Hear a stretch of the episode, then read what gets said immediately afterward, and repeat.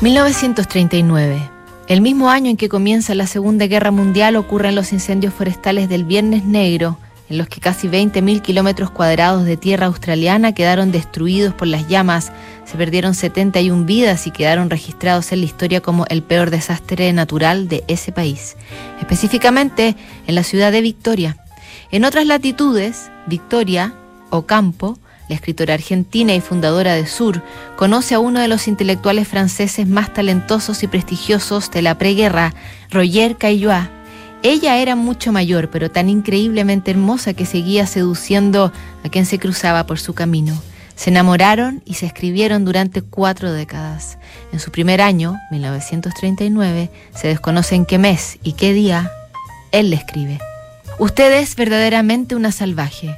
Incluso su dulzura es una dulzura de animal salvaje. Los animales que sacan las garras son siempre mucho más dulces que los otros. Saben contenerse mejor, son más cariñosos, su pelaje es más sedoso, sus pupilas se cierran más fácilmente, pero aún así queda esa agitación imperceptible de la raza, esa posibilidad de sacar repentinamente las garras como usted suele hacer, y el brillo de la mirada en ese momento, de los ojos, que no claudican. Roger. Ella le escribiría más adelante a las 2 de la mañana del sábado 27 de mayo, según registró. No sé a dónde voy, no tengo deseos de hablar, pero es necesario que no me quede.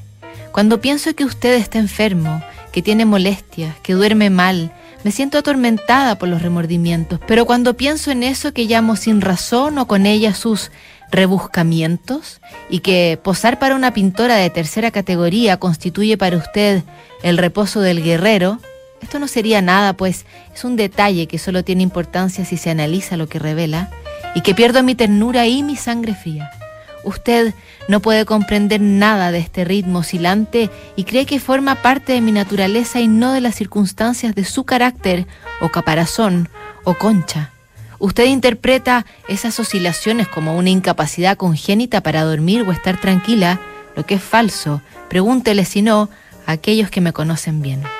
Sí, en mí hay un vaivén entre la cólera y el enternecimiento, el deseo de salud física y el desprecio de su paz moral, por más que pueda contribuir a ello, las ganas de mandarlo a pasear, pero al otro mundo, no al otro continente, después de haberlo previamente reducido a picadillo, y el deseo de hablar con usted, de callar con usted, de velar con usted, de dormir con usted.